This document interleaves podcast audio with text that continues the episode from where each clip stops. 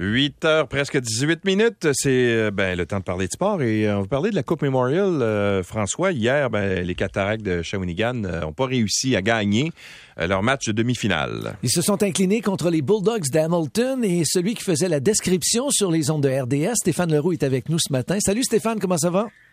Salut Louis, salut François, ça va bien? Oui Stéphane, écoute, les Cataractes ont eu un très très beau parcours.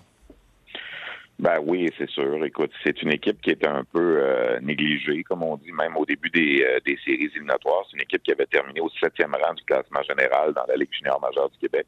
Mais bon, on savait que c'était une meilleure équipe que sa fiche ne l'indiquait parce qu'il y avait eu tellement de blessés à des joueurs clés en saison qu'on n'avait peut-être pas pu se faire justice.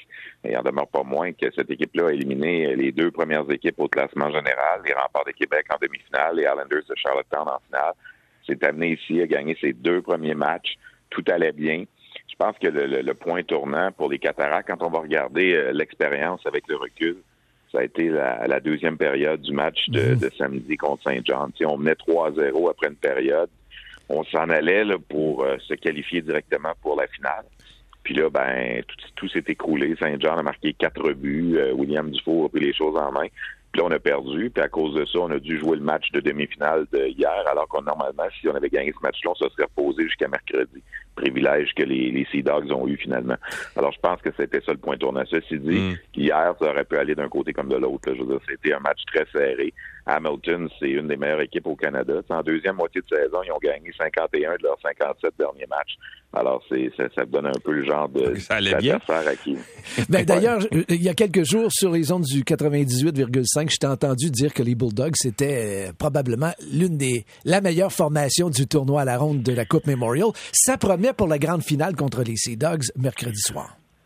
C'est sûr que sur papier, les Bulldogs sont meilleurs. Il, y a, plus de profondeur que les Sea Dogs. L'avantage que les Sea Dogs ont à ce temps-ci de l'année, rendu au 28 juin, 29 juin demain, c'est d'avoir eu du repos.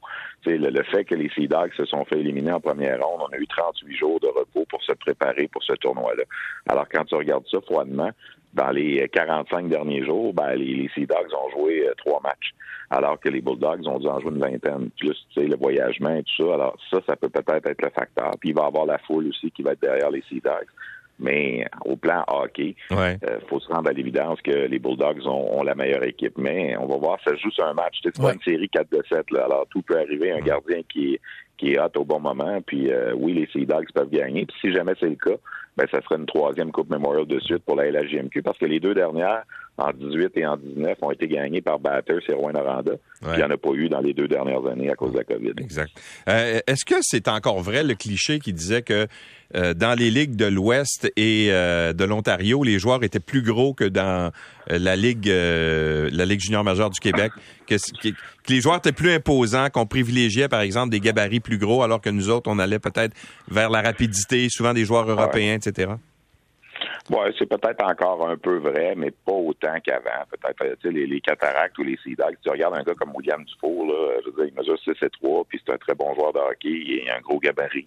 Euh, c'est une, c'est une, je dirais pas que c'est une légende urbaine, mais peut-être que dans le temps, c'était plus, euh, c'était plus vrai. Euh, prononcé que ça, ouais, c'est ça. Tu sais, aujourd'hui, euh, mais tu as raison, par contre, oui, parce que ici, cette semaine, les, équipes les plus rapides qui exécutaient le plus rapidement, c'était les Cataractes et les Sea Dogs. Puis dans les matchs préliminaires, on a vu les équipes de l'Ouest et de l'Ontario avoir un peu de difficulté à s'ajuster.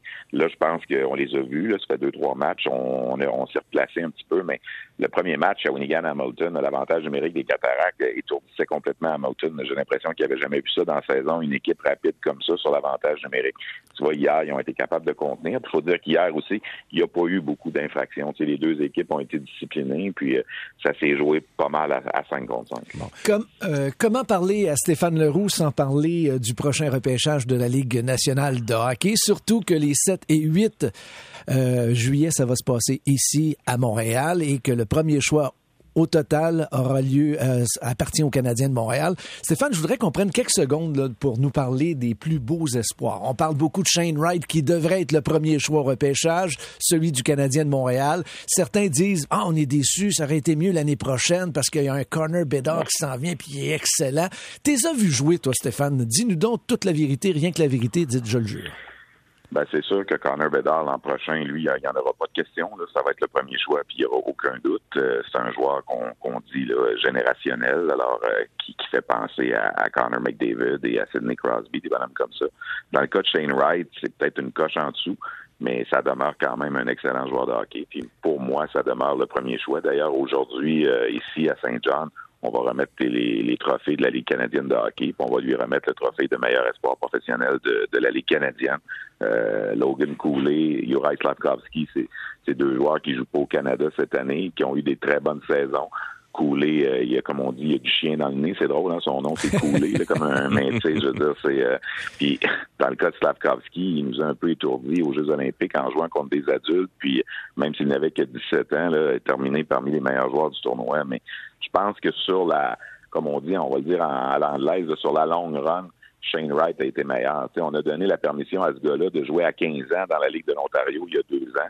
Euh, il a compté 39 buts à 15 ans à jouer, en jouant contre des gars de 20 ans. Pas je, dis pas qu'il est, dis pas qu'il est meilleur que je dis pas qu'il est meilleur que McDavid, mais pour faire le parallèle, quand on avait donné cette permission-là à McDavid, il n'avait pas compté 39 buts, il avait compté 32, 33. sais. Alors, faut, oui, l'an passé, il n'a pas joué. Il y en a qui disent que sa progression a peut-être été retardée un peu en raison de la COVID moi, je pense encore que c'est le, meilleur espoir pour cette année. on va voir ce que le Canadien va faire, là, mais ça va prendre, entre guillemets, ça va prendre des couilles pour pas le prendre, parce qu'après ça, on va le, on va suivre tout le temps cette décision-là. Tu sais, si tu prends le gars qui est identifié numéro un puis ça fonctionne pas, ben au moins tu dis on avait pris le numéro un. Et si tu vas en chercher un autre puis que le numéro un s'en va dans une autre équipe et qui devient très bon, tu vas te oh. faire mettre sur le nez solide. C'est jamais arrivé ça dans l'histoire des Canadiens. Non, jamais. Ben, Denis Savard, Wickenheiser. Non, non, non. Ouais, mais, ouais, mais messieurs, messieurs, Denis Savard cette année-là, le Doug Wickenheiser, c'était le meilleur espoir. Oui, c'est vrai. la preuve, les gens, les gens ont oublié. Denis Savard n'est même pas sorti deuxième, mais sorti troisième. Mm-hmm. Alors, c'est pour vous dire, oui, c'est facile à dire avec le recul que Denis Savard était meilleur que Wickenheiser la dernière fois que le Canadien a eu le premier choix.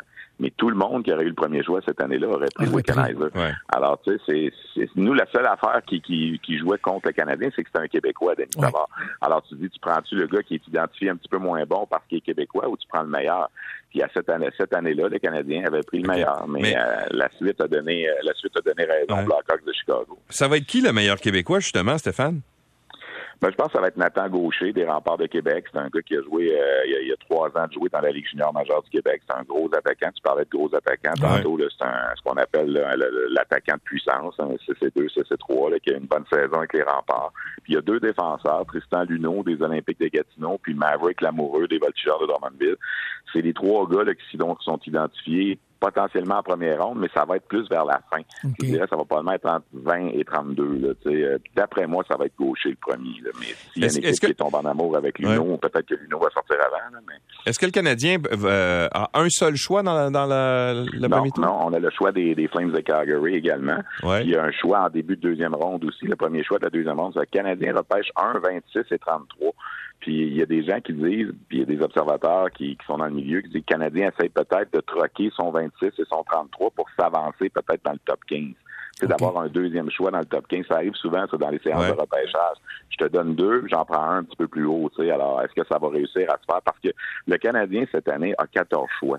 Puis on va se le dire, c'est beaucoup trop. C'est beaucoup trop. Là, tu peux pas toutes les signer, tu peux pas te les faire jouer. Alors, sois pas, soyons pas surpris de voir les Canadiens essayer de faire des trocs deux pour un, mettons, mais en s'avançant, en prenant un meilleur choix, ou tout simplement prendre un choix de cette année puis le reporter à l'an prochain. Je veux dire, j'ai un, choix de trois cette année, tu l'échanges à une équipe ouais. contre un choix de deux l'année prochaine, mettons, puis parce que 14, c'est beaucoup trop là, pour une seule année de repêchage. On, on a beaucoup parlé du fait qu'il y avait très peu de joueurs francophones chez les Canadiens, là, euh, surtout l'année passée. Euh, est-ce que tu penses qu'ils vont avoir une sensibilité à ça, puis qu'ils vont essayer justement d'aller chercher des joueurs, des joueurs québécois pour euh, essayer de se donner une, une identité auprès de, la, auprès de la population des fans?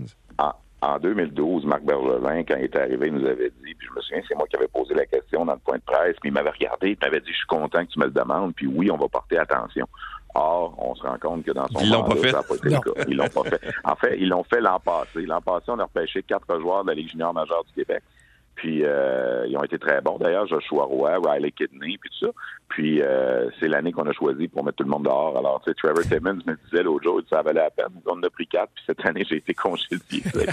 Mais on sait pas si on sait pas si la nouvelle administration va avoir ce comment je dirais ce, ce feeling-là que c'est important. Moi, j'ai toujours pensé que ça l'était, mais je me fais souvent dire que je, suis un vieux, là, parce que moi, j'ai connu les Canadiens qui avaient bien des Québécois dans le temps puis qui gagnaient. Les, les, jeunes aujourd'hui, quand j'anime, des fois, je remplace euh, sur vos ondes, puis on fait des lignes ouvertes, on parle de repêchage, puis je me fais souvent dire, hey, M. Leroux, là, ils ont beau être chinois, japonais, américains, nous autres, ce qu'on veut, c'est qu'on prenne les meilleurs puis qu'ils gagnent. on n'a plus, on dirait, ce, ce sentiment-là que nous, on avait, les, les plus vieux, d'avoir vu les Canadiens gagner avec beaucoup de Québécois. Tu sais, si t'as pas 40 ans, là, souviens pas de la dernière Coupe Stanley du Canadien ou à peu près. On, Sauf que... le veuille ou non, là, ça fait 29 ans qu'ils n'ont pas gagné. Alors, tu sais, il faut que tu fallait que tu aies au moins 7-8 ans pour t'en rappeler. Tu sais. Alors, ça fait, si t'as pas 36, 37 ans, là, tu te souviens pas de ça. Sauf que tu l'as vécu avec le Rocket cette année. Il y avait plusieurs Québécois et ça a été la folie furieuse à Laval. Ah Donc, tu vois que c'est encore important pour les Québécois. Ben, ça a fait partie, je pense, du succès du Rocket. Il y avait plein de choses. L'équipe, un, a fait un bon bout de chemin en série. Deux, c'est le fun d'aller voir des matchs à Laval. L'aréna est accueillante, tout ça. C'est accessible. C'est beaucoup moins cher que la Ligue nationale. Et comme tu mentionnes, François, avait beaucoup de Québécois. Alors, on, s'identifiait plus peut-être à, cette équipe-là. Tu sais, un soir, là, pas en série, là, mais vers la fin de la saison, le 14 des 20 joueurs du Rocket, c'était des gars qui étaient nés au Québec. Alors, tu sais, c'est le fun dans ce temps-là d'aller euh, d'aller encourager. On a l'impression d'être plus proche de ces joueurs-là. Puis il y en a qui ne sont pas gênés pour le dire. Dans, le point de presse final du Rocket, Jean-Sébastien Ouais, notamment. Il a dit, euh, moi, je pense que ça, ça a une influence puis que le Canadien devrait s'inspirer de ça. J'espère que ça sera pas mal perçu par l'organisation de dire un peu à tes postes quoi faire, on va se le dire. Mais euh, je pense qu'il y a une partie de sa réponse qui est très véridique en ce qui me concerne. Stéphane Leroux, merci beaucoup d'avoir participé à l'émission ce matin. C'est toujours un plaisir de parler hockey avec toi, puis on se reparle bientôt. Merci, salut.